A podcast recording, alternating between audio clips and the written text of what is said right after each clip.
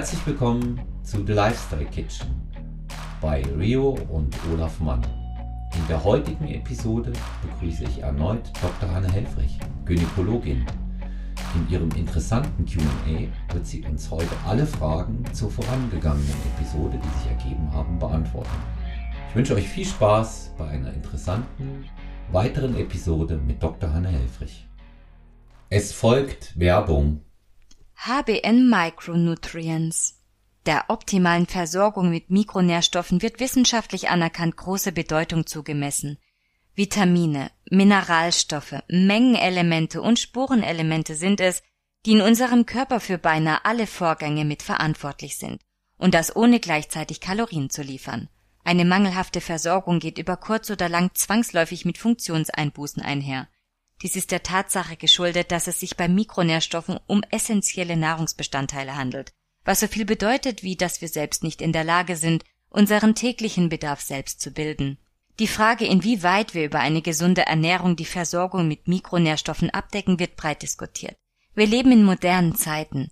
Mit einer stets wachsenden Anzahl an Betroffenen von Übergewicht, Diabetes oder der Ausbildung des metabolischen Syndroms. Diese Entwicklung offeriert uns nicht nur eine Zeit des Bewegungsmangels, sondern auch der falschen Ernährung mit zu wenigen Mikronährstoffen. Bei HBN Supplements sind wir uns einerseits der Notwendigkeit, aber auch des Potenzials bewusst, das hinter dem Thema Mikronährstoffe steckt. Aus diesem Grund haben wir in Zusammenarbeit mit Ärzten und Ernährungsberatern spezielle Mikrostoffkombinationen für Männer und Frauen so konzipiert, dass sie die gängigsten Versorgungslücken verlässlich schließen. Werbung Ende. Ja, herzlich willkommen zurück zu The Lifestyle Kitchen. Heute erneut mit Dr. Hanne Helfrich, die schon einmal da war und ähm, heute ihr gesamtes äh, Wissen und ihre Erfahrungen in einem umfangreichen QA zur Verfügung stellen wird. Ich sage herzlichen guten Morgen, liebe Hanne. Guten Morgen, Olaf. Äh, vielen Dank für die erneute Einladung.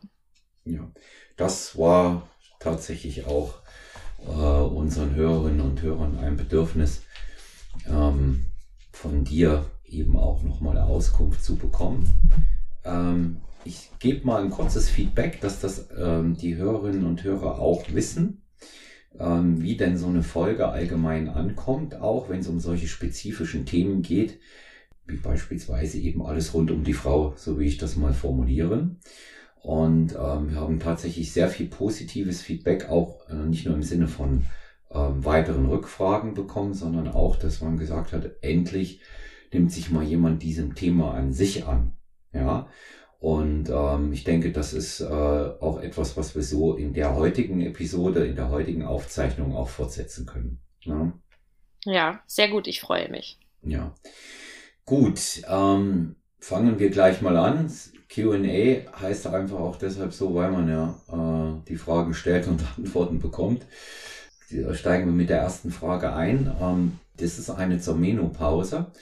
Ähm, kommt es in der Menopause gegebenenfalls zu einer Verschlechterung der Immunabwehr durch hormonelle Schwankungen?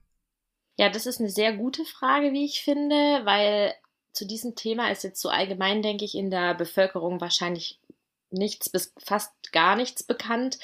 Ähm, also erstmal ganz generell äh, noch zu sagen, das bezieht sich jetzt auf beide Geschlechter, verändert sich das Immunsystem und die Leistung des Immunsystems im Alter. Das ist sehr gut untersucht und äh, das ist jetzt erstmal geschlechtsunabhängig. Das heißt also auch bei Männern sowie bei Frauen verändert sich die Art und Weise, wie das Immunsystem arbeitet und zum Beispiel mit fremden ähm, Bakterien oder Viren umgeht, verändert sich einfach. Das weiß man und man weiß auch, dass diese Veränderung der Grund ist, dass eher ältere Menschen zum Beispiel an chronischen Erkrankungen wie zum Beispiel Diabetes oder auch ähm, an eher chronischen und länger währenden Infektionen leiden. Also das Immunsystem antwortet einfach anders, als äh, das bei jungen Menschen der Fall ist. Das weiß man.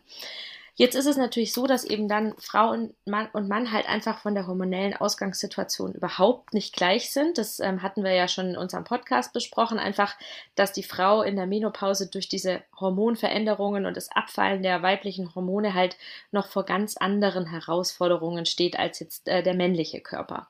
Und genauso ist es eben auch ähm, bezogen auf das Immunsystem. Das ist auch inzwischen äh, schon ganz gut untersucht. Man weiß zum Beispiel auch, um nochmal kurz vorzugreifen, dass auch während des Zykluses, also bei den jungen Frauen, äh, je nach Zyklusphase das Immunsystem sich anpasst. Also je nachdem, wie hoch Östrogen- und Progesteronspiegel sind, arbeitet das Immunsystem ein bisschen unterschiedlich.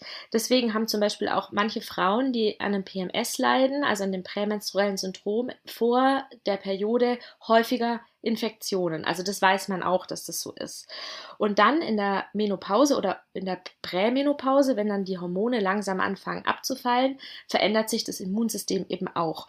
Und äh, um da jetzt mal ein bisschen medizinisch kurz einzusteigen, das mache ich nur ganz oberflächlich, aber damit unsere Zuhörerinnen auch wissen, ja, was bedeutet es denn? Was verändert sich denn da? Ähm, es ist zum Beispiel nachgewiesen, dass die, ähm, die Abwehrzellen, da gibt es ja sogenannte B- und T-Zellen, das ist vielleicht manchen Hörerinnen schon ein Begriff, die ähm, äh, nehmen in Anzahl und Leistung dann im, im, in der Menopause ab.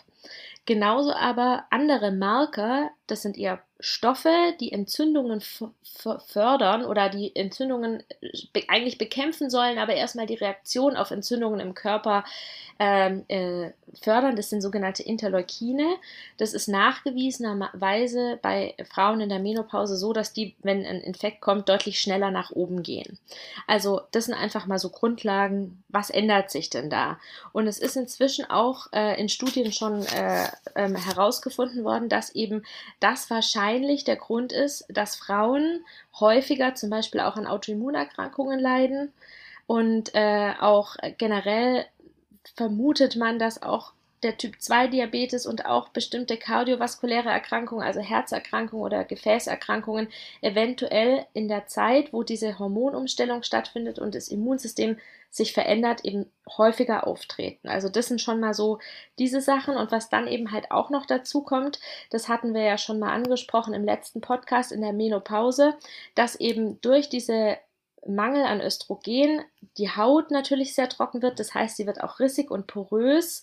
Da sind dann auch immer Eintrittspforten für Bakterien oder Viren da. Das Immunsystem hat einfach dann auch in dieser Zeit eine höhere Aufgabe sozusagen. Auch die Hitzewallungen mit dem ständig heiß, kalt, anziehen, ausziehen, ähm, und auch die Gefäßveränderungen, das hatten wir ja auch schon angesprochen. Das Östrogen hat ja auch eine ganz große Wirkung auf die weiblichen Gefäße. Diese ganzen Sachen ähm, beschäftigen das Immunsystem einfach auch in der Zeit. Und wenn man, muss sich ja vorstellen, wenn das Immunsystem mit diesen Veränderungen beschäftigt ist, dann kann das vielleicht gar nicht so gut ähm, auf andere Faktoren wie eine ankommende Infektion oder irgendwelche Keime reagieren. Und deswegen, das ist der Grund, warum Frauen in dieser Zeit einfach deutlich ähm, anfälliger auch für Infektionen sind. Hm.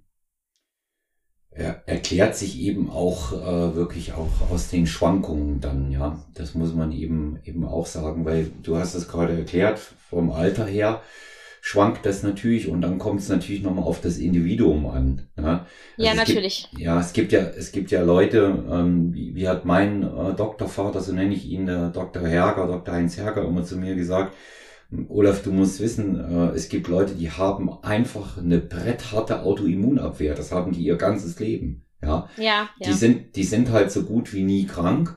Und dann gibt's die anderen, die anfällig sind. Das betrifft Männer wie Frauen ja gleichermaßen. Und dann spielt das, was du ähm, jetzt hier gerade noch einmal äh, konkret erläutert hast, nochmal mit rein. Ja, da merkt man das natürlich genau. umso stärker. Ja. Genau, also die ja. Genetik spielt wirklich eine große Rolle, aber ähm, auch wenn man jetzt zum Beispiel ähm, sich so bestimmte In Infektionen oder auch Allergien anguckt, ne, das Immunsystem bei, bei jungen Menschen, also meistens haben ja junge Menschen eher die krassen allergischen Reaktionen, das ist ja auch eine Überreaktion des Immunsystems, das, ähm, das kann total überschießend reagieren. Äh, und äh, das, das passiert im Alter eher nicht mehr so häufig oder das reagiert anders. Es, es ist einfach etwas langsamer, eben auch weil diese, diese Zahl der, der B- und T-Zellen ja dann auch abnimmt zum Beispiel. Also es ist, es ist sehr komplex äh, natürlich, das kann ich jetzt hier nicht so erläutern, aber man muss einfach wissen, dass die Immunabwehr bei älteren Menschen, männlich und weiblich, wirklich nicht mit dem gleichen, äh, nicht gleichzusetzen ist mit dem eines jungen Menschen. Und dann kommt, wie du gesagt hast, die Genetik nochmal hinzu. Es gibt natürlich auch Menschen, die im hohen Alter immer noch ähm, total infektresistent sind. Aber insgesamt gesehen auf die Bevölkerung ist man im Alter und gerade eben halt auch leider die Frauen schon nochmal deutlich anfälliger für, für Infektionen und leider auch für Autoimmunerkrankungen. Hm. Hm. Ein weiterer Faktor, der noch hinzukommt, den ich mal von meiner Seite hier ähm, auf jeden Fall noch mit ansprechen möchte und äh, auch die eine oder andere Empfehlung mit dir gemeinsam dann ähm, hier auch dazugeben möchte. Man kann natürlich eine ganze Menge für seine Autoimmunabwehr auch in so einer Phase des Schwächerwerdens tun. Das ist ja nicht sofort ein Todesurteil, ne, Hanne? Jetzt ist ja nicht, nein, nein, nicht so, natürlich nicht. Jetzt, jetzt ist es so und dann kann ich nichts mehr machen. Ich kann natürlich ordentlich supplementieren. Das heißt, äh, gute Erfahrungen haben wir gemacht mit äh, Megadosen ähm, Vitamin C. Ja, die funktionieren. Allerdings nicht die Ascorbinsäure nehmen. Da werden die meisten Menschen große Magenprobleme bekommen. Eher ein Time-Released Produkt, das es in äh, Tablettenform gibt. Das bietet heute jeder an. Kommt ursprünglich aus der, aus der HIV-Forschung. Da hat man mh, hm, Ende der 90er Jahre ganz, ganz intensiv getestet, wie man bei bereits an AIDS erkrankten HIV-Patienten ähm, mit Vitamin C vielleicht weiterkommt. Und man hat dann auch festgestellt, dass selbst die auf hohe Dosen gut reagieren und das runtergebrochen auf ähm, den, sage ich mal, Normalverbraucher hilft in jedem Fall auch. Also das ist schon mal ein guter Faktor. Es nützt aber nichts, wenn ich nur Vitamin ähm, C in, in einer hohen Dosierung nehme, wenn ich schon was habe. Da wird mir das nichts bringen. Auch hier zählt eine Aufsättigung und die, die sollte schon konstant erfolgen. Ja. Das ist, das ist so aus meiner Erfahrung auch mit meinen Klientinnen und Klienten in der Supplementierung ein wichtiger Punkt. Ähm, regelmäßig, jetzt kommen wir wieder zu dem Punkt, regelmäßig äh, körperliche Betätigung, sprich Sport, Widerstandstraining, Bewegung an der frischen Luft und vor allen Dingen, was ganz signifikant eine Rolle spielt, ist eine gesunde Ernährung. Die ist sehr, sehr wichtig. Gesunde, abwechslungsreiche Ernährung, die vitaminhaltig ist, ähm, die nach Möglichkeit nicht äh, allzu stark zuckerlastig ist, das sind alles ja. Dinge, die eine Autoimmunabwehr ähm, nochmals stärken. Und was noch ein sehr wichtiger Faktor ist, ich kann das natürlich nicht ändern, wenn ich einmal in, ähm, an so einem Punkt bin. Ja, aber ich kann natürlich die Dauer beispielsweise eines Infekts und die Intensität eines Infekts extrem abfedern, indem ich in dem Moment ordentlich dagegen wirke. Und es gibt eine ganze Reihe an ähm, Hausmitteln, ähm, die man in dem Bereich verwenden kann, auch geschickt eingesetzt. Ich erinnere da an Zink.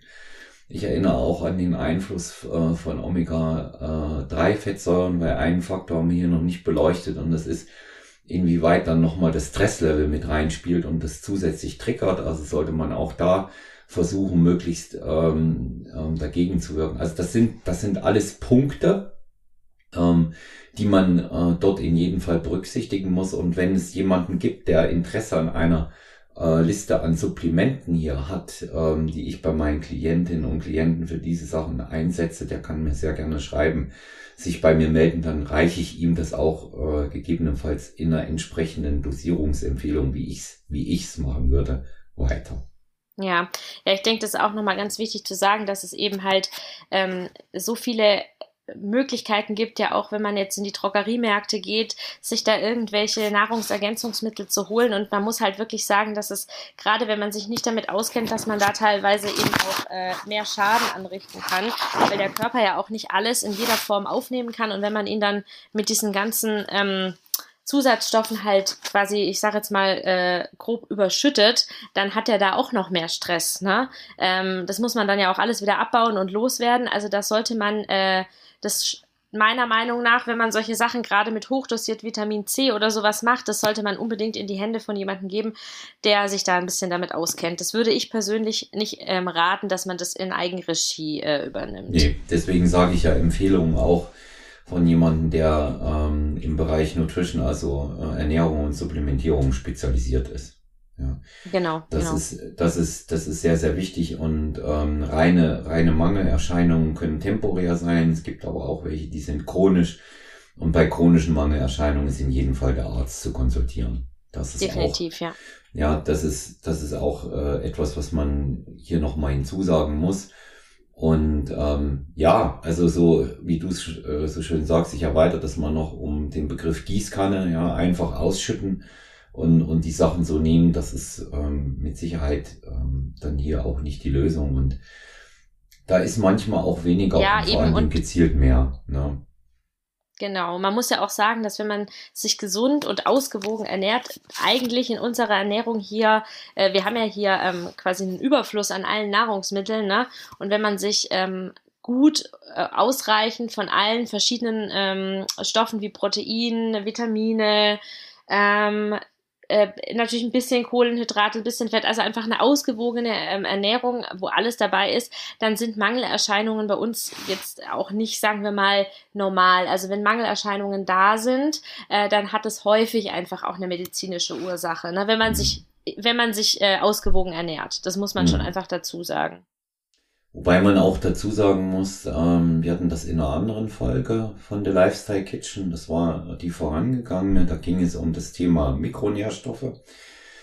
da hatte ich den, äh, den Nutrition- und Supplement-Spezialisten Holger Guck bei mir. Und ähm, der hat ähm, eben auch in der Episode gesagt, um seinen gesamten Bedarf an Mikronährstoffen abzudecken, bei der heutigen Qualität der Nahrung, die wir bekommen, müsste man täglich 10.000 Kalorien zu sich nehmen. Ja.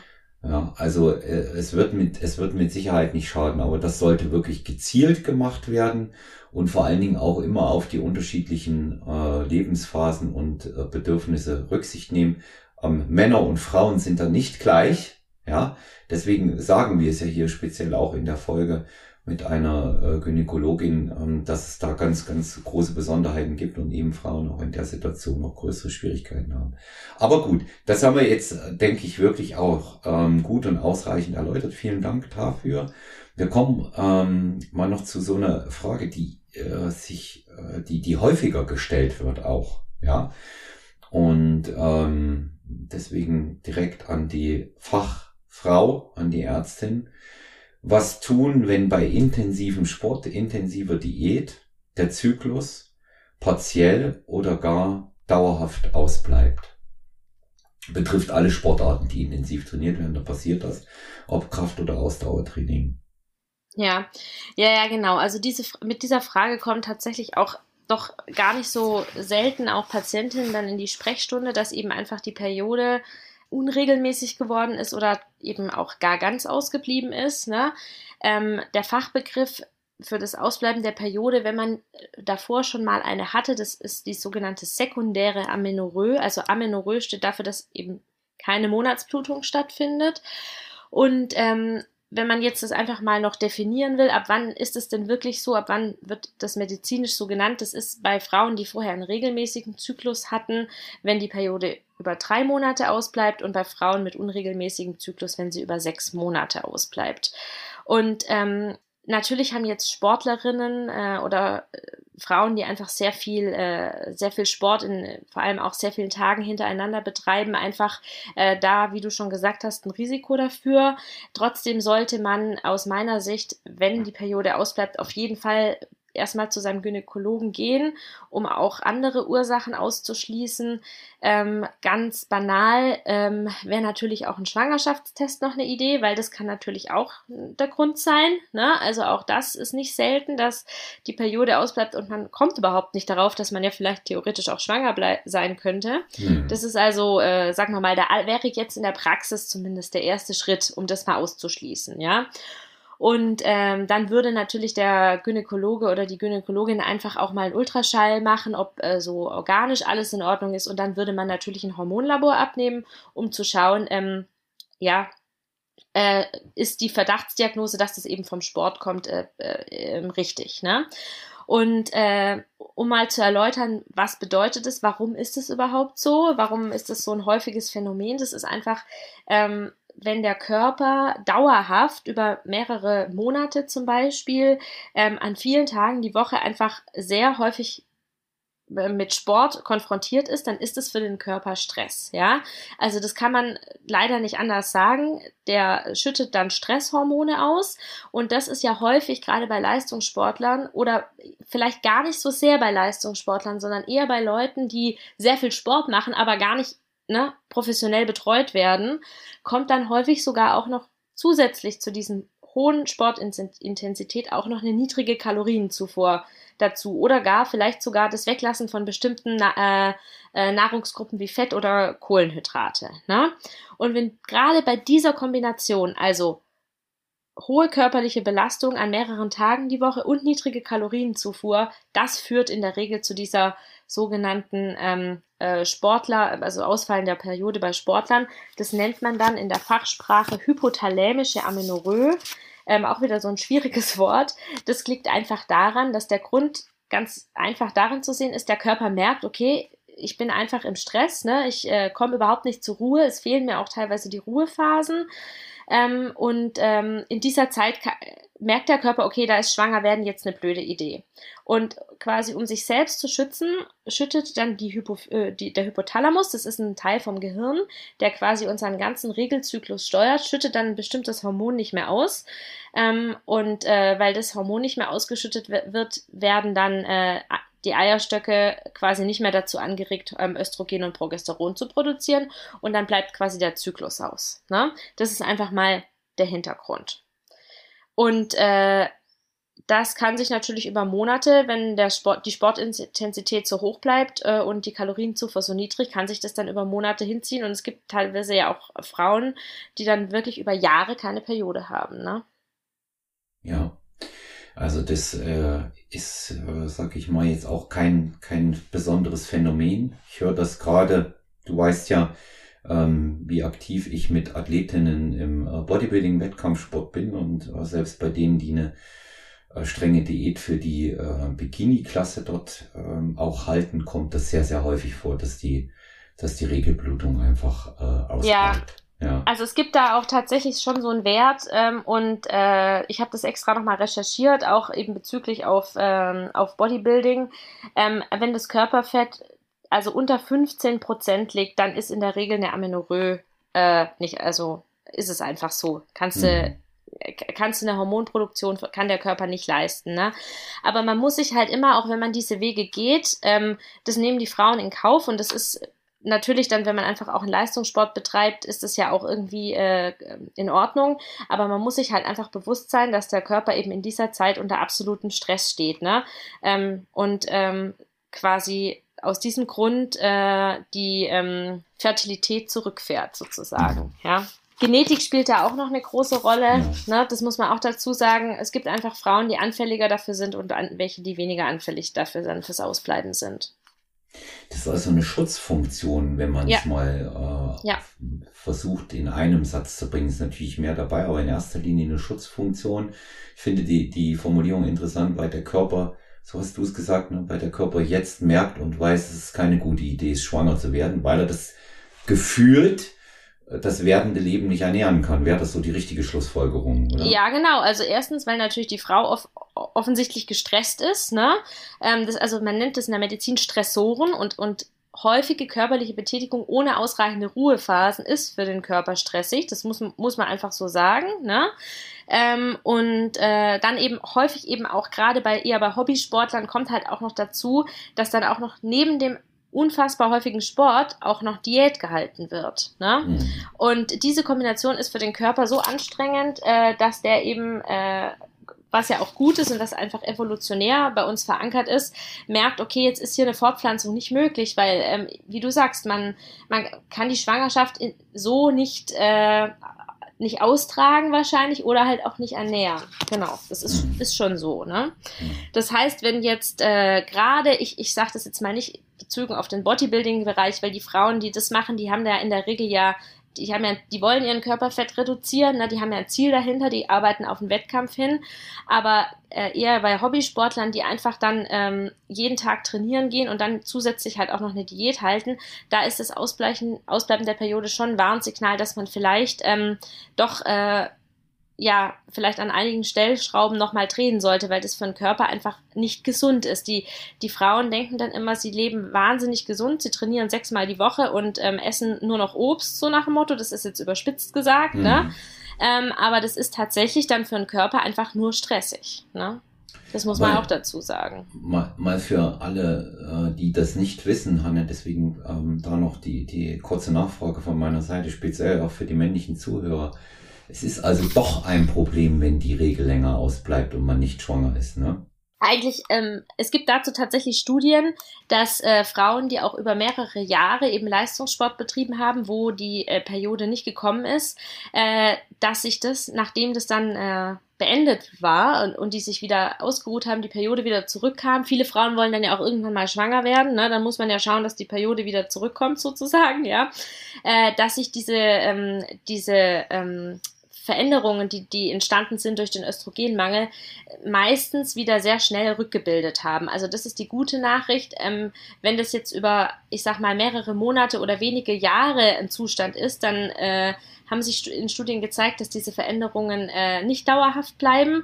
Veränderungen bedeutet hauptsächlich eine Abnahme der Knochenmasse, weil man darf ja nicht vergessen, wenn man keine Periode hat, das ist ja im Endeffekt hormoneller Zustand wie in den Wechseljahren. Ne?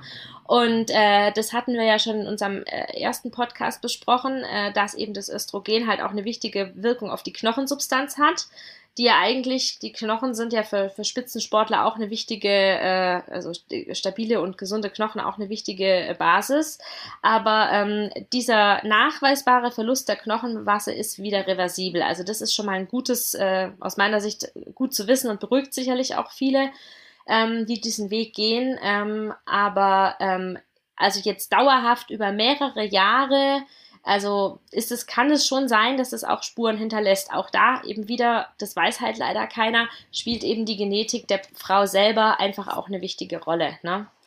Also wie anfällig ist man denn schon generell für Osteoporose oder bestimmte andere Gefäßveränderungen. Das kann ja keiner leider wissen, das sieht man uns ja nicht an der Nasenspitze an.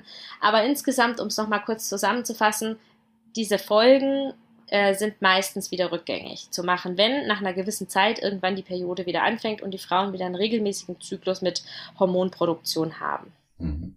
Mit einer größeren Einschränkung jetzt meinerseits. Wir reden beide hier ganz bewusst darüber, dass jemand äh, Naturalsportlerin oder Naturalsportler ist und nicht mit äh, Dopingsubstanzen hier nachhilft. Ja, ja, ja gut, Weil klar. Die, die Auswirkungen auf äh, Fruchtbarkeit, ähm, Regelzyklus etc. pp., die sind überhaupt nicht absehbar, überhaupt nicht kalkulierbar, vor allen Dingen dann nicht, wenn mit äh, männlichen Sexualhormonen hier gearbeitet wird und was es dort noch für unterschiedliche Varianten gibt. Und da wollen wir jetzt nicht näher drauf eingehen, aber es ist wichtig, da diesen Punkt auch anzusprechen, dass ähm, die Verwendung äh, unerlaubter Dopingsubstanzen hier nochmal einen ganz massiven Einfluss haben wird. Ja, ja.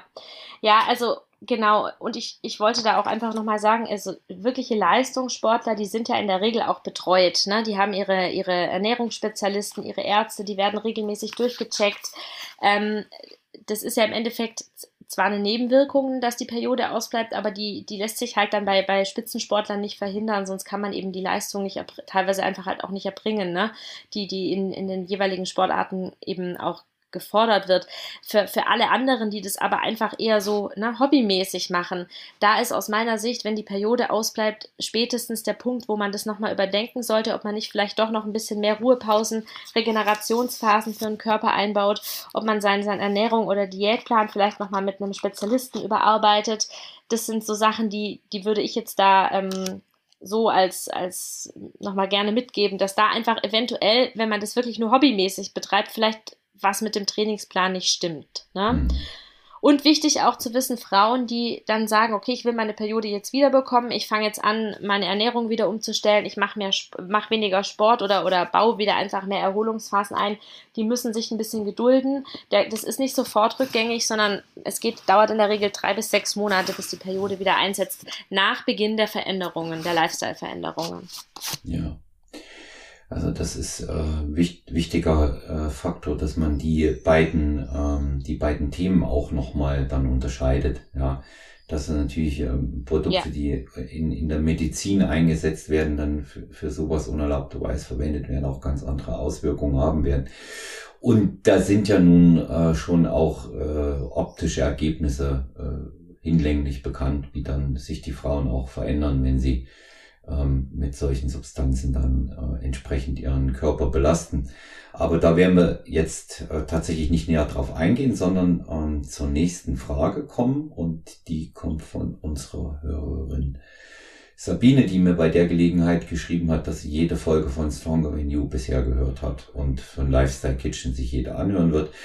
Sie fragt, da sie auch selber ähm, sehr, sehr viel Ausdauertraining macht und ähm, sich darüber also auch Gedanken schon gemacht hat, wenn sie mal schwanger ist. Und die Frage kam auch öfter auf und ich finde, die ist berechtigt, weil wir sie beim Krafttraining ebenso hatten und du hast sie dort ausführlich beantwortet. Ausdauertraining während der Schwangerschaft? Fragezeichen. Wenn ja, wie oft, wie lange und die Intensität in Klammern Puls. Das habe ich mal als Ergänzung dazu geschrieben, weil dann, weil man dann eher von der Intensität was runterbrechen kann. Im Grunde genommen dieselbe Frage, Stellung, wie wir sie hatten zu, zum Thema Kraft, nur hier dann im Bereich Ausdauer-Cardio-Training. Was sagst du? Hm. Also erstmal ganz klares Ja, Ausdauertraining in der Schwangerschaft äh, unbedingt. Ähm, die äh, positiven Effekte von, von Ausdauertraining, denke ich, sind, sind ja bekannt. Ne? Einfach ähm, bessere Fitness, bessere Konzentrationsfähigkeit, auch in Vorbereitung auf die Geburt, in, auf die Vorbereitung für die nachgeburtliche Phase, wenn man einfach äh, besser trainiert ist, mehr Ausdauer hat, hat es eigentlich äh, auch in der Schwangerschaft nur Vorteile. Ne? Das ist erstmal also ganz klares Ja. Ähm, um jetzt dann direkt einzusteigen und äh, die Frage noch, noch ein bisschen medizinischer zu beantworten, man empfiehlt oder die, ähm, die Empfehlung für Schwangere äh, ist in Deutschland, dass man das Ausdauertraining allerdings im sogenannten moderaten aeroben Bereich führt. Das bedeutet, man soll einfach diese Intensitätsspitzen, wo man in den anaeroben Bereich geht, wo also quasi der Körper mit dem Sauerstoff, ähm, der ähm, der äh, zugeführt wird, erstmal nicht mehr auskommt und die Muskeln selber äh, Energie nachproduzieren müssen. Das ist ja der anaerobe Bereich sozusagen. Ähm, den sollte man möglichst vermeiden. Ja, ähm, und je nach Alter und Trainingszustand, ich kann das jetzt natürlich nicht äh, ganz individuell für, für, für die jeweiligen Hörerinnen beantworten, sollte eben die Herzfrequenz vielleicht während der Ausdauer des Ausdauertrainings ungefähr so, ich sag mal, nicht über 130 bis 150 gehen. Ne? Also das ist jetzt mal so die grobe Empfehlung, die auch bei uns in den Leitlinien so drin steht, ja. Ähm, aber, und das ist eigentlich jetzt aus meiner Sicht die wichtigste ähm, äh, Sache in der Schwangerschaft. Neben diesen Herzfrequenz- äh, und Pulsgeschichten sollte man vor allem auf auch auf das sogenannte subjektive Belastungsempfinden äh, der Frau äh, eingehen oder die Frau selber. Das bedeutet, ab wann fühle ich mich denn jetzt, wenn ich joggen gehe oder Rad fahre oder schwimme, ab wann fühle ich mich selber stark angestrengt. Ne? Und ähm, es ist eben einfach so, dass dieses subjektive Belastungsempfinden sehr, sehr stark abweichen kann von dem vor der Schwangerschaft. Also nehmen wir jetzt mal äh, ein Beispiel, das hatte ich letztens ähm, äh, in der Zeitung gelesen, das hat mich auch total fasziniert, dieser Beitrag. Da ging es um eine Spitzensportlerin, um eine ähm, ähm, um eine Frau, die sehr, sehr gerne ausgedehnte Höhenwanderungen macht, aber das also im, im, im Spitzensportbereich. Und die war dann auch äh, in der Frühschwangerschaft und hatte schon eine große Tour geplant und hat die dann tatsächlich auch ausgerüstet mit einem Pulsoximeter und äh, allen möglichen Empfehlungen ihrer Gynäkologen hat die diese Tour auch äh, durchgeführt und die ist ja quasi in diese Schwangerschaft ähm, in, mit einer wahnsinnigen Ausdauer und Kondition gestartet, ja, ähm, hat aber dann während der Tour gemerkt, dass sie selber einfach überhaupt nicht mehr so belastbar ist. Äh, was unabhängig war von der Herzfrequenz oder von, ihrem Sauer, von ihrer Sauerstoffsättigung und musste dann ihr Pensum einfach komplett runterfahren. Einfach nur wegen ihrem subjektiven Belastungsempfinden. Sie hat dann selber eben in diesem Interview, was ich gelesen habe, gesagt, das hat sie wahnsinnig gestresst und aufgeregt, dass sie als Frau, die eigentlich ja ihr ganzes Leben lang fit und belastbar war, jetzt in der Schwangerschaft plötzlich überhaupt nicht mehr ähm, äh, Ausdauertraining gut vertragen hat. Aber das muss man dann halt einfach tatsächlich anerkennen, dass nicht jede Frau auf die Schwangerschaft gleich reagiert. Ne? Das mhm. ist aus meiner Sicht eigentlich das Wichtigste, dass man das auch weiß. Ähm, natürlich sollte man auf den Herzfrequenz, auf, die, auf den Puls, auf die Trainingsintensität achten, ne? äh, dass man ausreichend Ruhephasen einbaut. Aber das Wichtigste ist wirklich das subjektive Belastungsempfinden, weil der Körper zeigt einem in dieser Schwangerschaft, in dieser Situation schon, wann ist es zu viel und wann nicht. Meine, meine Empfehlung als Trainer hier auch aus langjähriger Erfahrung, nie sofort aufhören. Das ist das äh, sicherlich das äh, Problematischste, was man seinem Körper antun kann. Also du bist schwanger und plötzlich hörst du sofort auf mit Sport. es gibt bestimmte medizinische Indikationen, darüber sind wir uns einig. Wenn jemand liegen muss, dann kann er das nicht tun, aber vor allen Dingen nie sofort aufhören und das unterbrechen. Das wird zu größeren Problemen führen. Wie du es gesagt hast, die Intensität anpassen, das bedeutet vielleicht erst einfach mal die Hälfte machen und gucken, was passiert. Sich der Situation, äh, der neuen Situation, Lebenssituation wirklich auch bewusst sein und dadurch wissen, es geht eben nicht mehr so, weil ich habe werdendes Leben in mir und ähm, werde da gegebenenfalls Abstriche machen. Ich kenne allerdings auch eine ganze Reihe von ähm, Ausdauerathletinnen, die dann wirklich auch weitermachen konnten und bis in den siebten, ja. äh, achten Schwangerschaftsmonat hinein hart gelaufen sind. Oft ist es einfach auch eine Frage, haben die mir bestätigte Überwindung. Die haben zu mir gesagt, das Gefühl so, diese subjektiven äh, Belastbarkeit, das hatte sich vollkommen verändert und sie, sie haben dann einfach mal ein bisschen mehr probiert, ja, wie das, wie das geht und wie sie sich für sich besser im Training einteilen können und bei den meisten hat das offenbar funktioniert. Ja, ja, da, da muss man, denke ich, auch ganz klar wieder die, die Leistungssportler von den Hobbysportlern ein bisschen unterscheiden, weil Leistungssportler das ja auch einfach total gewöhnt sind, ihr ganzes Leben lang schon zu trainieren. Ne? Ähm, die haben, gehen einfach natürlich auch mit einer ganz anderen Grundfitness und Grundausdauer in eine Schwangerschaft rein, als jetzt ein, äh, jemand, der hobbymäßig zweimal die Woche joggen geht. Aber die Empfehlungen aus meiner Sicht gelten wirklich für alle Schwangeren. Wenn, wenn man vorher Ausdauersport betrieben hat, bitte unbedingt weitermachen, in dem Maße, wie das eben geht. Ähm, die Empfehlungen, gerade was Sport in der Schwangerschaft angeht, haben sich in den letzten Jahren auch wirklich total geändert. Wie du gesagt hast, es, früher war das auch tatsächlich so ähm, und es ist in ein, einigen, vor allem südlichen äh, europäischen Ländern auch immer noch so, dass mit dem positiven Schwangerschaftstest eigentlich jegliche sportliche Aktivität eingestellt wird und ne, wir kennen das ja auch. Äh, man hat ja bei Schwangeren immer schon so ein bisschen das Gefühl, oh, den müssen wir jetzt die Taschen abnehmen oder die sollten nicht so viel Treppen steigen und so. Das ist einfach auch ein bisschen in uns drin, ne?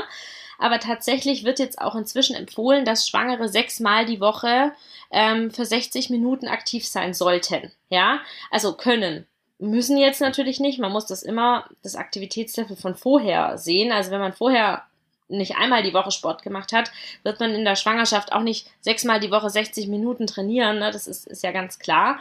Aber gerade die Frauen, die das eben gewohnt sind, ähm, zu trainieren, für die ist das, denke ich, schon ein wichtiger Hinweis, dass das eigentlich sogar gewollt ist. Eben, und wie du gerade auch gesagt hast, wenn das subjektive Belastungsempfinden sich stark ändert, dass man dann eben rumprobiert, vielleicht eine andere Sportart wählt, eher schwimmen geht, äh, statt joggen, wenn das nicht mehr so gut geht, oder Radfahren und einfach vielleicht die Intensität anpasst oder kleinere Etappen macht oder so, ne? Also ähm, da gibt es ja wirklich viele Möglichkeiten, die man rumprobieren kann. Ähm, wichtig ist nur, dass eben auch die Frauen da nicht immer nur äh, auf die anderen schielen und sehen, ah ja, guck mal, die hat das doch auch gemacht und bei der ging das doch auch gut, ne? Ähm, da ist halt wirklich jeder unterschiedlich in der Schwangerschaft und deswegen habe ich auch das Beispiel von der ähm, Höhensportlerin genannt, weil die halt auch einfach gemerkt hat, für sie, obwohl sie das furchtbar frustriert hat, gingen diese Sachen einfach nicht mehr. Sie hat es nicht mehr geschafft. Hm. Ja, ich muss muss man dann eben in dem Punkt auch äh, gegebenenfalls mal für sich akzeptieren und eben ja. auch erkennen, dass es vor allen Dingen die gesündere Version ist. Ne? Aber ja. es gibt ja gerade äh, beim Cardio-Training genauso viele äh, schier unendliche Möglichkeiten, ähm, was man und, und wie trainieren kann. Ja, das beschränkt sich ja nicht nur allein aufs Laufen. Man kann beispielsweise auch Radfahren und äh, verschiedene andere Dinge machen ähm, die da, die da funktionieren. Ja, klar, gute, eben. Ja, gute Idee ist, eben, ist eben. dieses neue, neue, da halte ich es für sehr sinnvoll, dieses neue eingeführte Schritte zählen, ja. Das ist jetzt keine äh, schlechte Geschichte, wer äh, immer Sport gemacht hat, vor allen Dingen auch Cardio-Training gemacht hat, für den ist das sicherlich ein ganz guter Ersatz, wenn er jetzt sagt, okay, ich kann das jetzt nicht mehr so machen, aber ich gehe dafür lau äh, laufe, indem ich spazieren gehe und Schritte zähle. Ja, eben halt, oder wie, wie du gesagt hast, einfach äh, vielleicht einfach nochmal die Cardio-Sportart wechseln. Ne? Wenn jetzt zum Beispiel Joggen ab einem gewissen Zeitpunkt nicht mehr geht. Es gibt ja ganz viele Frauen, die gehen dann zum Beispiel auf den Stepper, das funktioniert oft noch ganz gut. Ne? Oder eben halt Schwimmen. Gerade im letzten Drittel der Schwangerschaft weichen ja wirklich viele, ähm, viele Frauen, die weiter Cardio machen wollen, aufs Schwimmen aus, ähm, was ja auch total super, äh, super funktioniert. Da kann man sich ja auch auspowern und es ist halt einfach viel gelenkschonender. Und ähm, mit dem Joggen, das ist ja auch eine ganz häufige Frage, wie lang kann ich joggen? Ähm, ich sag mal ganz salopp, solange man eben ein gutes Gefühl dabei hat, der Bauch dabei nicht hart wird. Ne? Ich jetzt zum Beispiel persönlich ähm, habe in der ersten Schwangerschaft so in der 27. Woche gemerkt, dass es jetzt gar nicht mehr geht. Dann bin ich aufs Walken umgestiegen. Davor habe ich gejoggt, das ging gut. Ich habe das auch immer wieder unter Pulskontrolle eben auch ähm, in Kombination mit meinem subjektiven Belastungsempfinden äh, für mich kontrolliert. Ähm, aber es gibt eben auch Frauen, die schon in der Frühschwangerschaft einen harten Bauch bekommen oder Kontraktionen beim Joggen. Die müssen sich dann halt einfach frühzeitig umstellen. Ne? Ähm, mhm. aber ich denke, wenn man da gewillt ist und motiviert, dann findet man da auch eine Lösung. Ja, nur nicht abreißen lassen, das ist das Wichtigste. Man darf einfach nicht nachlassen und äh, das betrifft die Schwangerschaft genauso wie das Älterwerden. Das ist eben so. Okay? Ja. Ja, jetzt äh, haben wir wieder ideale Überleitungen. Schwangerschaft bleibt natürlich nicht aus, wenn wir über gynäkologische Themen sprechen. Jetzt haben wir wieder etwas Post. Und äh, also nach äh, der Schwangerschaft des Babys auf der Welt. Bauchdecke gerissen, in Klammern Hernie, während der Schwangerschaft. Fragezeichen, welches Training. Gegebenenfalls operative Korrektur. Also eher die Frage, wann ist das dann notwendig? Und ähm, ich steige mal ein und beantworte mal die Frage hier zum Training. Ja. ja. Also, wenn tatsächlich generell gilt, nicht sofort mit dem äh, Bauchmuskeltraining zu beginnen. Das kann frühestens nach der Rückbildungsgymnastik gemacht werden. Wichtiger Punkt. Und wenn dann noch dazu eine Hernie entstanden ist, was gar nicht so selten vorkommt, kommt natürlich auch immer darauf an, wie groß sie ist, welche, welche Ausmaße sie hat, ähm, dann sollte man noch vorsichtiger rangehen. Ähm, es gibt hier kein spezielles Training. Das sollte nur ähm, dosiert gehen ähm, in dieser Situation. Ich würde beispielsweise auch immer etwas machen, was die Bauchmuskulatur mh, hm, in der Gegenbewegung eher streckt. Das bedeutet, der Einstieg ist hier ideal beispielsweise mit Planks, weil man ähm, dort ähm, eine sehr gute Stärkung der antagonistischen Muskulatur hat, untere Rücken- und Bauchmuskulatur, ohne dass man eine sehr, sehr starke mechanische beugende Bewegung ausführt. Das ist für den Anfang mal ganz gut, weil der Bauch äh, wird gestreckt und lernt sich wieder anzuspannen, trotz und eben auch mit der Hernie. Ähm, weitere, weitere Variante dann, wenn man das so gut hinbekommen hat, eine Übung, die zwar sehr schwer ist, aber ähm, auch sicherlich ganz gut helfen wird. Die wird die Hernie nicht korrigieren und abändern, aber ganz gut helfen, das wieder etwas stimmiger hinzubekommen in den Bauchmuskeln. Das ist das hängende Beinheben. Also entweder ich hänge an einer Reckstange und hebe die Beine bis in die Waagerechte bis 90 Grad. Das wird vielen sehr schwer fallen. Es gibt aber speziell auch solche Gestelle, in die man sich da einhängen kann, äh, wo das geht. Oder das hängende Beinheben lässt sich hervorragend auch liegend auf einer Bank machen. Auf was ich eher verzichten würde, wenn eine Hernie entstanden ist, äh, sind so diese Übungen, formuliere das jetzt bewusst überspitzt, 18 Millionen äh, Crunches in 30 Minuten. Ja, das würde ich, das würde ich hier in dem Fall überhaupt nicht machen. Und ähm, ich würde äh, auch darauf äh, verzichten, irgendwelches Zusatzgewicht mit hinzuzunehmen, sofern es nicht gegen die Bauchdecke selber gedrückt wird. Um die Bauchmuskulatur in dem Bereich auch noch zusätzlich zu stärken, halte ich alle Übungen für gut und sinnvoll. Das kann dann auch ein Trainer erklären und zeigen. Gegebenenfalls könnt ihr euch da auch an mich wenden, die im Bereich der Lateralflexion mit dabei sind. So trifft man die seitlich anliegende Abdominalmuskulatur und das halte ich schon ähm, gerade auch hier zur Stärkung des Gesamtbildes für sehr wichtig und die Hernie ähm, wird dadurch auch ähm, muss man sich jetzt nicht groß vorstellen, aber es kommt, wird da auch zusammengeschoben. Und last but not least, auch hier gilt, achte auf deine Ernährung, ja. Alles, was äh, keine, keine großen ähm, Kleebäuche in dem Bereich auch auslöst, alle anderen Dinge, die dort eine sehr, sehr äh, wichtige Rolle spielen, also nicht das, den Magen nicht ständig so füllen und ähm, auch äh, darauf zu achten, natürlich, äh, was man isst, was das für Produkte sind, allein aus dem gesundheitlichen Aspekt, wird auch dafür sorgen, dass das nicht so, wie man so klassisch sagt, aufgeht, sondern sich auch dann erfolgreich zurückbilden kann. Und das ist das, was ich aus Trainings- und Ernährungssicht auch dazu beitragen kann. Aber bitte du jetzt noch die anderen Bereiche. Ja, also da denke ich, bei der Frage ist es halt auch nochmal ganz wichtig zu unterscheiden, äh, dass ähm, eine Hernie ist ja sogenannter, also wirklich ein Riss in der Bauchwand. Der kann groß oder klein sein. Und wenn er jetzt eher groß ist, ähm, dann ist eben die Gefahr, dass da eben zum Beispiel der Darm oder eben auch Teile vom großen Netz ähm, eben sich vorwölben und sich dann halt teilweise auch einklemmen können, was dann ja tatsächlich wirklich zu äh, starken Schmerzen führt und dann eben auch ähm, äh, Besuch beim, beim Arzt oder auch im Krankenhaus nötig macht. Ähm, das ist eben das eine, also Hernien sind eben Risse in der Bauchwand. Die können ja auch außerhalb der Schwangerschaft entstehen. Ne? Es gibt ja verschiedenste Arten von Hernien. Ähm, und es ist eben auch wichtig, dass man das vielleicht jetzt nochmal kurz von der, von der Rektusdiastase unterscheidet. Das hatten wir ja im Podcast schon mal besprochen. Äh, das hat ja eigentlich jede Frau, wenn der Bauch wächst, ne, dann müssen die geraden Bauchmuskeln ja auseinanderweichen, um Platz zu machen. Und ähm, in der äh, Situation wird natürlich diese sogenannte Bindegewebsschicht zwischen den beiden ähm, geraden Bauchmuskeln stark gedehnt oder reißt eben teilweise auch ein. Ne? Das ist jetzt, äh, das ist jetzt das, was, was eigentlich ja jede Frau hat. In der Regel bildet sich das ja direkt nach der Schwangerschaft in den ersten paar Monaten auch mit Hilfe der Rückbildungsgymnastik wieder zurück.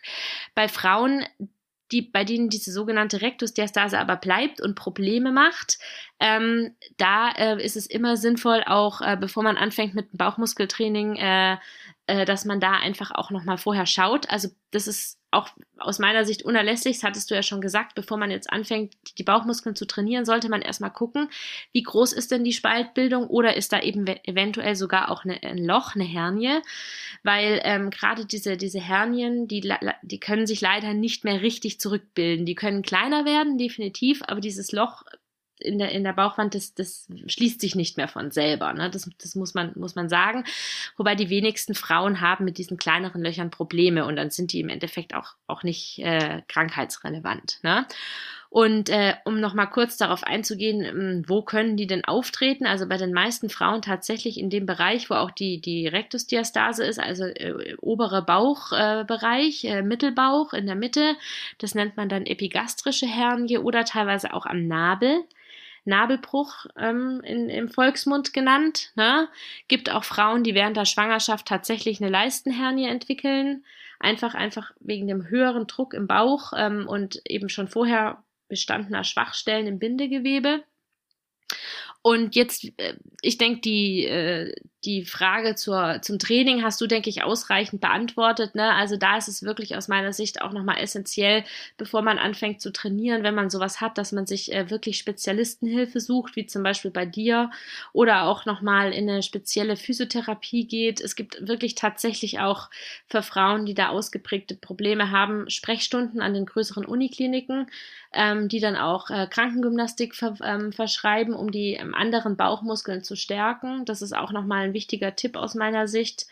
Sollte jetzt die Hernie wirklich so groß sein, dass sie Probleme macht und dass da die Gefahr besteht, dass da Bauchinnenteile nach außen vorwölben können, ist dann in der Regel eine operative Korrektur äh, zu empfehlen und auch wahrscheinlich äh, äh, nicht zu umgehen. Das mhm. muss man so schon sagen. Ja. Da ist dann aber auch sehr schmerzhaft. Da ist die Hernie nicht einfach da, sondern das ist auch sehr schmerzhaft. Ja, die sieht man halt in der Regel auch. Ne? Das wölbt sich ja dann, die, die Bauchteile wölben sich vor. Bei den meisten gehen die wieder direkt rein. Das ist dann also nur kurz, aber es gibt es eben auch, dass das sich das dann wirklich einklemmen kann.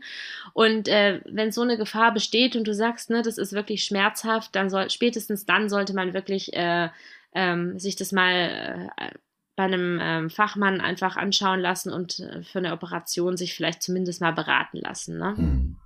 Ja, bei dir ist das ja nun tatsächlich auch äh, nach dem zweiten äh, Baby nach Bilderbuch gelaufen. Kleine, äh, kleine Einstreuer hier, die äh, Hanna hat im gestrigen Training knapp 80 Kilo beim Hexball-Kreuzheben gemacht. Also und wie lange ja, ist jetzt da bin die ich schon Lilly ein bisschen auf, stolz. Ja, das, das finde ich schon auch. Ne? Wie lange ist die Lilly jetzt auf der Welt? Äh, acht Monate. Acht Monate, ja. Also auch wir haben uns, wir haben uns Zeit gelassen, muss jetzt auch dazu sagen, die acht Monate, ähm, die waren jetzt nicht, weil du nicht den Willen hattest, haben wir ja schon festgestellt. Du bist ja wirklich auch sehr eisern und siehst im Training auch echt durch. Dich muss man ja wirklich auch manchmal eher bremsen. Bei dir war es, er war doch immer wieder krank, ne? Es war, hat da so auch ein ein Infekt den anderen gejagt, sonst äh, wüsste ich gar nicht, wo wir da wären. Aber 80, knapp 80 Kilo, 78 Kilo beim Hexbar-Kreuzheben. Ähm, acht Monate nach der Schwangerschaft. Ähm, du siehst top aus, bist in einer Top-Verfassung aktuell und ähm, muskulär vor allen Dingen. Ähm, was mir, was mir sehr, sehr gut gefällt, da schlägt auch ähm, natürlich das Training und natürlich auch einfach der Wille dabei, dir an, das so zu machen. Das ist, wenn du, wenn du das nicht willst, dann, äh, dann wird das nicht gehen. Aber hier noch einmal auch an dem Punkt, wie wir das schon in unserer ersten Episode miteinander festgestellt haben, Krafttraining ist der Schlüssel. Und er ist vor allen Dingen auch der Schlüssel, das muss man mal ganz klar sagen, weil es so wichtig ist, auch natürlich für die Frauen selber, zur Wiederherstellung der Figur. Ist einfach so. Ja. Ja, das merke ich auch, wie gesagt, an mir selber, dass einfach durch die muskuläre Stabilität sich auch die, äh, die Figur, der Bauch, ne, das, das äh, bildet sich alles zurück, aber man sollte sich da wirklich, wie du gerade auch schon gesagt hast, nicht unter Druck setzen. Ich habe ja die ersten drei Monate erstmal fast gar keinen Sport gemacht, wirklich nur die Rückbildungsübungen, habe mir da bewusst Zeit gelassen ähm, und bin dann erst ähm, ein bisschen später wieder eingestiegen. Und ähm, für mich war einfach auch wichtig, dass ich merke, dass mein Beckenboden das auch wirklich packt, dass der stabil genug ist, dass mein Bauch äh, sich gut zurückgebildet hat. Ich hatte jetzt das Glück, dass ich ähm, keine ähm, relevante Rektusdiastase hatte, weder in der ersten noch in der zweiten Schwangerschaft. Ähm, aber trotzdem, äh, nach der Schwangerschaft fühlt sich Krafttraining einfach erstmal anders an als vorher. Ne? Das, das äh, muss man auch, äh, muss man auch so sagen. Nicht, dass die Frauen dann denken, das ist drei Monate später vom Gefühl her wieder genauso wie vorher. Das ist es einfach nicht. Ne? Ähm, bezogen auf den Bauch, bezogen auf die Muskeln. Ähm, wenn man dann noch stillt, hat man ja sowieso eine andere ähm, hormonelle Lage. Die, die Zähne sind noch viel weicher, ähm, die Gelenke auch.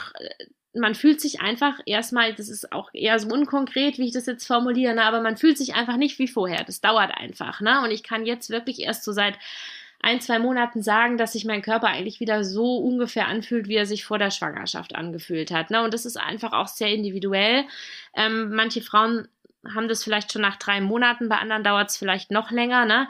Aber wie du gesagt hast, der Schlüssel ist halt einfach, auch wenn die Kinder häufig krank sind und man Schlafmangel hat und alles Mögliche, ähm, was einen eigentlich vom Sport äh, abhalten könnte, dass man es trotzdem macht, dass man sich vielleicht in gewissen Phasen auch dazu zwingt, was zu tun, weil für den einem eigenen Körper ist es halt wirklich Gold wert, die Regeneration äh, dahingehend zu unterstützen. Wenn man es kann. Jetzt sind wir total von der Hernie abgewichen, aber ähm, ja, das ist, denke ich, trotzdem, wichtig. trotzdem wichtig. Das passt, das passt ja in den Kontext auch einfach rein. Ja. ja. Das passt ja, das passt ja in den Kontext rein. Also ich denke auch zum, zum Thema Hernie haben wir ähm, das Wichtigste gesagt. Ich fasse da nochmal zusammen vorsichtig rangehen mit der sportlichen Betätigung unmittelbar danach. Das Ganze auch etwas beobachten, auch vom Schmerzbild. Und äh, sollte sich das so entwickeln, wie ähm, das äh, Hanne gerade gesagt hat, wie es Frau Dr. Helfrich gesagt hat, sich nach außen stülpt, Schmerzbild sich verstärkt. Also in jedem Fall dann auch äh, mit der Konsultation beim Arzt gegebenenfalls eine operative Korrektur ähm, in Angriff nehmen. Ich habe ähm, zu solchen Dingen schon zweimal jemand geraten, einmal Mann, einmal Frau, ja. Und es war jedes Mal sehr gut geworden. Ja, da wird ein Netz eingesetzt und es war jedes Mal sehr gut. Man hat nichts mehr gesehen, so gut wie nichts mehr. Also ja. da muss, da muss heute keiner, keiner mehr leiden. Beim Mann war es damals besonders schlimm, weil da ist es so passiert, wie du gerade erzählt hast. Da war das richtig durchbrochen und die ähm, und die Organe haben äußerst schmerzhaft gegen die Bauchdecke gedrückt. Ja. Und ähm, das, das ist natürlich etwas, was man, was man dann auch natürlich, äh, weiß ich, andere Krankheitsbilder anschließen können, unbedingt vermeiden sollte. Gut. Genau, genau. Jetzt kommen wir zu einer Frage, das ist für mich eine Barrikadenfrage. Aha, ähm, jetzt bin ich gespannt. Ja, weil da, ja, da, ja, da gehen, da gehen uns mit Sicherheit einige Hörerinnen und Hörer auf die Barrikaden, aber die kam und die kam nicht selten. Ich habe sie insgesamt viermal jetzt nicht in dieser exakten Form gehabt, aber doch recht ähnlich und offenbar ähm, sind es äh, selber Leute mit veganem Lebensstil, die das interessiert oder die gegebenenfalls darüber nachdenken. Beeinflusst ein rein veganer Lebensstil, eine rein vegane Ernährung den hormonellen Verlauf bei einer Frau? Ich möchte mal bitte noch etwas hier ergänzen. Das finde ich sehr, sehr wichtig zu der Frage, vorausgesetzt, ich supplementiere nicht, sondern ich verlasse mich rein auf die vegane Ernährung. Beeinflusst mhm. das den hormonellen Verlauf nach deiner Erfahrung? Ja, also die Frage ist auf jeden Fall vielschichtig und nicht so einfach zu beantworten, weil ähm, natürlich vegane Ernährung ja auch nicht gleich vegane Ernährung ist. Ne? Äh, man kann sich ja auch, wenn man sich vegan ernährt, total unterschiedlich ernähren. Das ist, äh, äh ist ja auch, ähm, gibt ja auch zum Beispiel diese Rohkost-Veganer, ne? Die, ähm, also gibt ja auch nochmal da einfach spezielle Unterformen. Das, das muss man schon auch nochmal dazu sagen, dass das jetzt gar nicht so leicht ist zu beantworten. Aber um zu äh, um das ähm, mit einem klaren Ja oder Nein zu beantworten, ja, also vegane Ernährung kann äh, die horm hormonelle Situation der Frau definitiv beeinflussen. Ähm, die, die Frage ist jetzt teilweise aus zwei Sichten zu beantworten. Ich fange jetzt mal ähm, einfach damit an, dass bestimmte Stoffe, die eben halt hau hauptsächlich doch eben in, in äh, äh, tierischen Produkten enthalten sind, ähm, für Veganer oft nicht so einfach ähm, zu bekommen sind. Das ist zum einen das Vitamin B12, ne? Ähm, Vitamin B12-Mangel kann halt auf den Körper auch äh, äh, Auswirkungen haben. Da muss man einfach achten, dass man da genug davon hat. Das ist das eine. Und das andere ist Eisen. Eisen ist natürlich auch in pflanzlichen Lebensmitteln enthalten. Ähm, allerdings ist es leider schlechter verwertbar als aus tierischen Produkten. Das ist die sogenannte Bioverfügbarkeit. Also man braucht als Veganer oder als äh, Mensch, der äh, nur Tiere, äh, der keine tierischen Produkte zu sich nimmt, ungefähr doppelt so viel Eisen wie jemand, der das eben doch tut. Ne? Also das ist einfach nochmal wichtig. Warum ist das Eisen so wichtig? Weil wir Frauen ja einmal im Monat eine Periodenblutung haben, wo wir halt einfach auch bei vielen Frauen auch eine relevante Menge an Blut verlieren. Ähm, da geht uns dann auch Eisen verloren. Ne?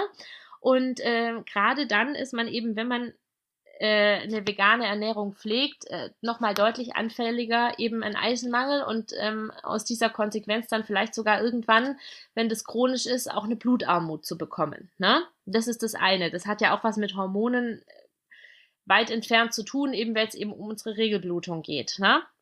Die andere Sache ist, ähm, dass, ähm, und da ist man sich in den Studien eben nicht so sicher, warum das so ist, aber es ist eben beobachtet worden, dass Veganerinnen häufig eine deutlich schwächere Periode haben, ähm, als äh, ähm, Menschen, die auch tierische Produkte zu sich nehmen. Ne? Woher das jetzt ganz genau kommt, ist bis jetzt in Studien nicht nachgewiesen. Es gibt dazu aber auch, muss man sagen, wenige und äh, vor allem keine ähm, aus, aussagekräftigen Studien. Ähm, man geht aber davon aus, dass das einfach äh, durch die sogenannten Phytohormone ist. Und zwar, Phytohormone sind ähm, äh, Östrogen-ähnliche Strukturen, die in verschiedenen pflanzlichen äh, Nahrungsmitteln vorkommen. und in Weißbier. Und in Weißbier, ja. Die, die, äh, die, die, äh, genau, die, die ähm, Wirkung von Östrogen quasi auch nachahmen. Ne?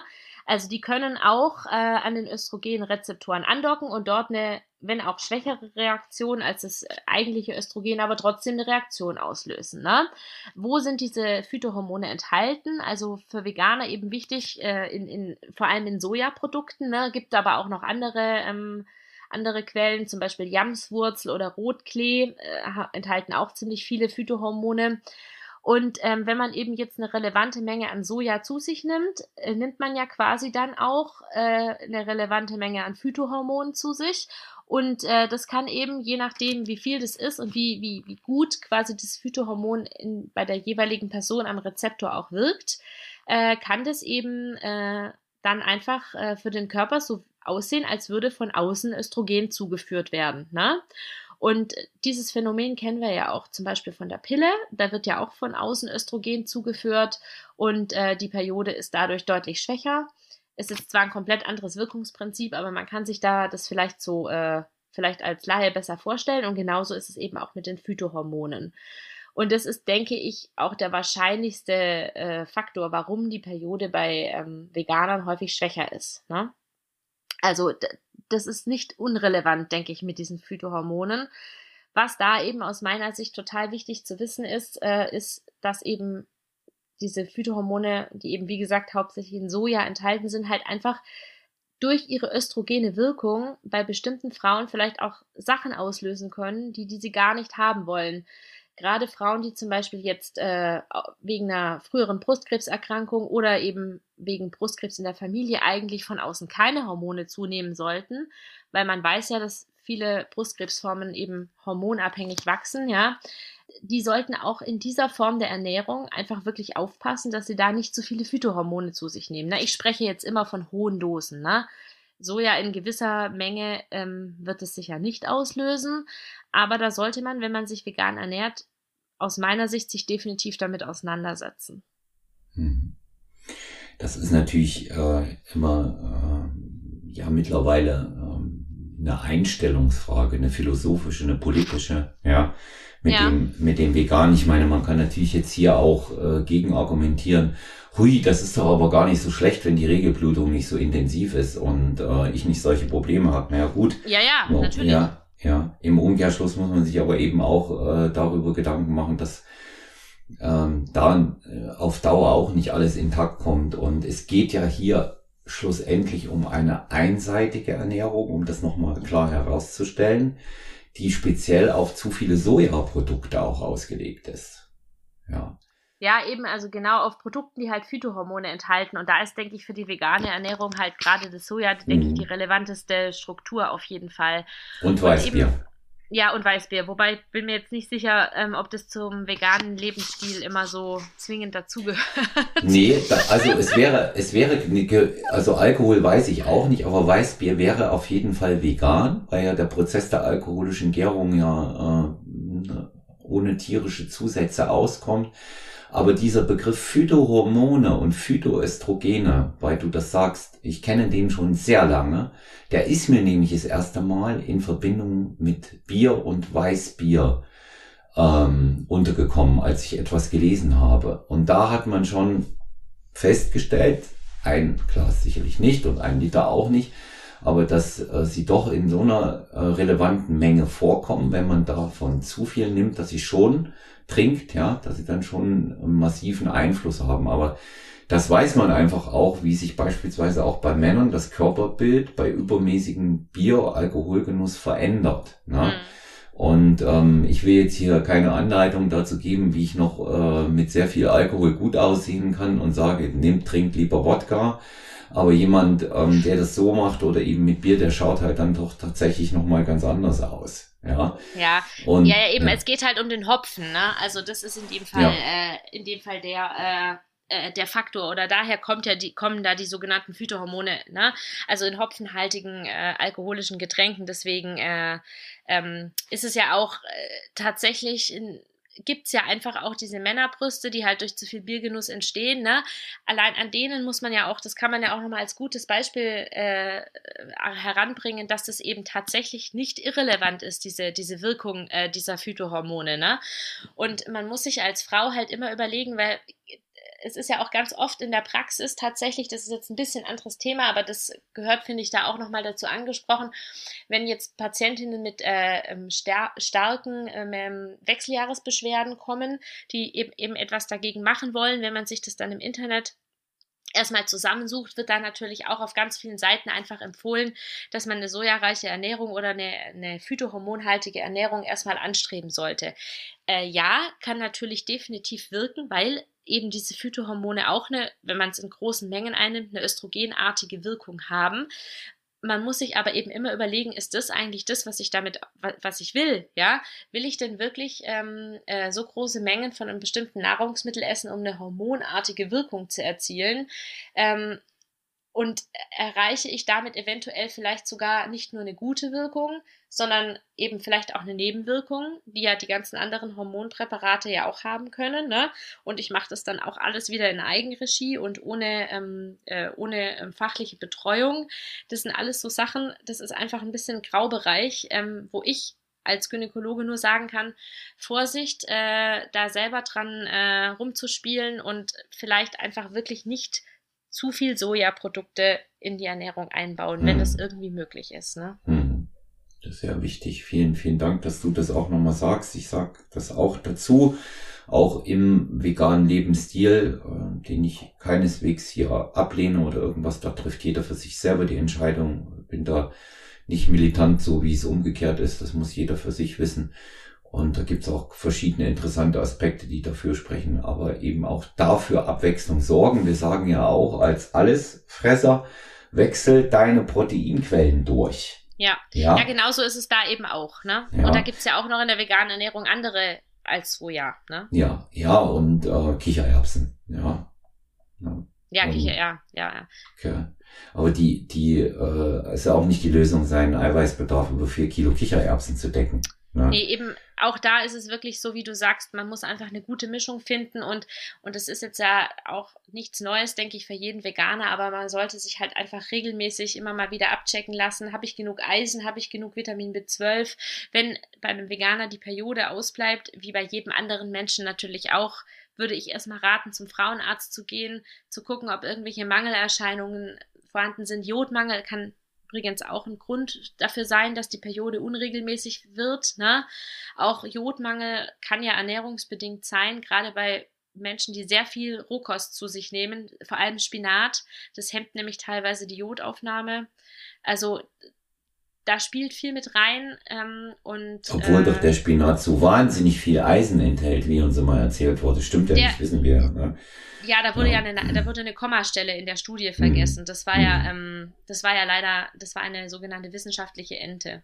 Mhm. Ja, das, das, sieht, das sieht man eben auch mal, wie sich das festsetzt, ja.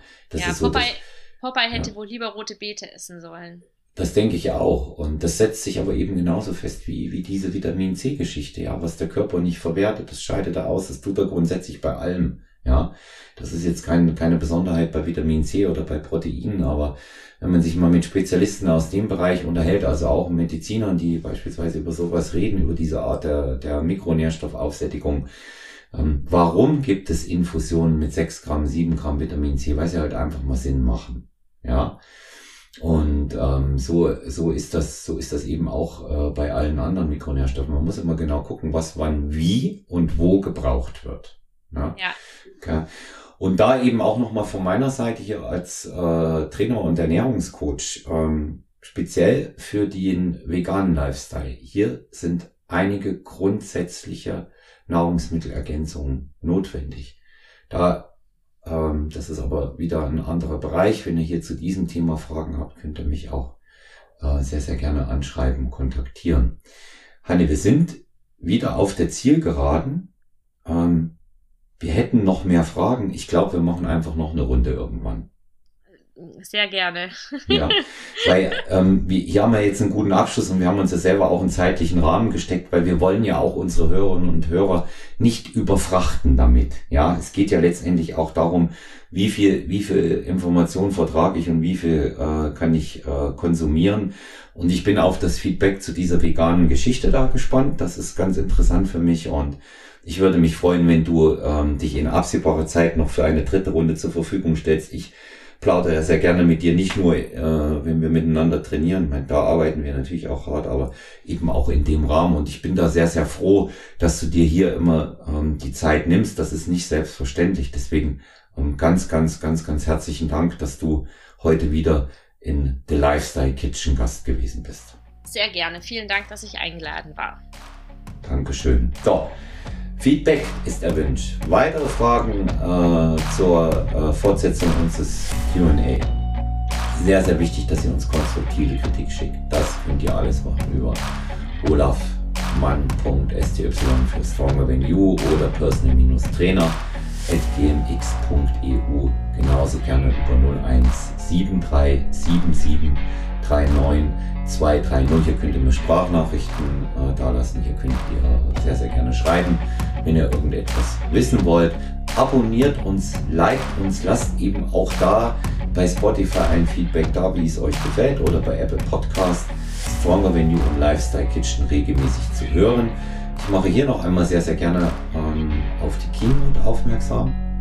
In der Keynote äh, findet ihr den Zugang äh, zur HBM Supplement Website, wo ihr eine ganze Reihe von Produkten bestellen könnt, auf die wir schon mehrfach eingegangen sind. Am Anfang der Folge hatten wir noch einmal Micro in der Werbung, daran erinnere ich. Bekommt ihr mit äh, exklusiven 15% Rabatt als Stronger über STY15.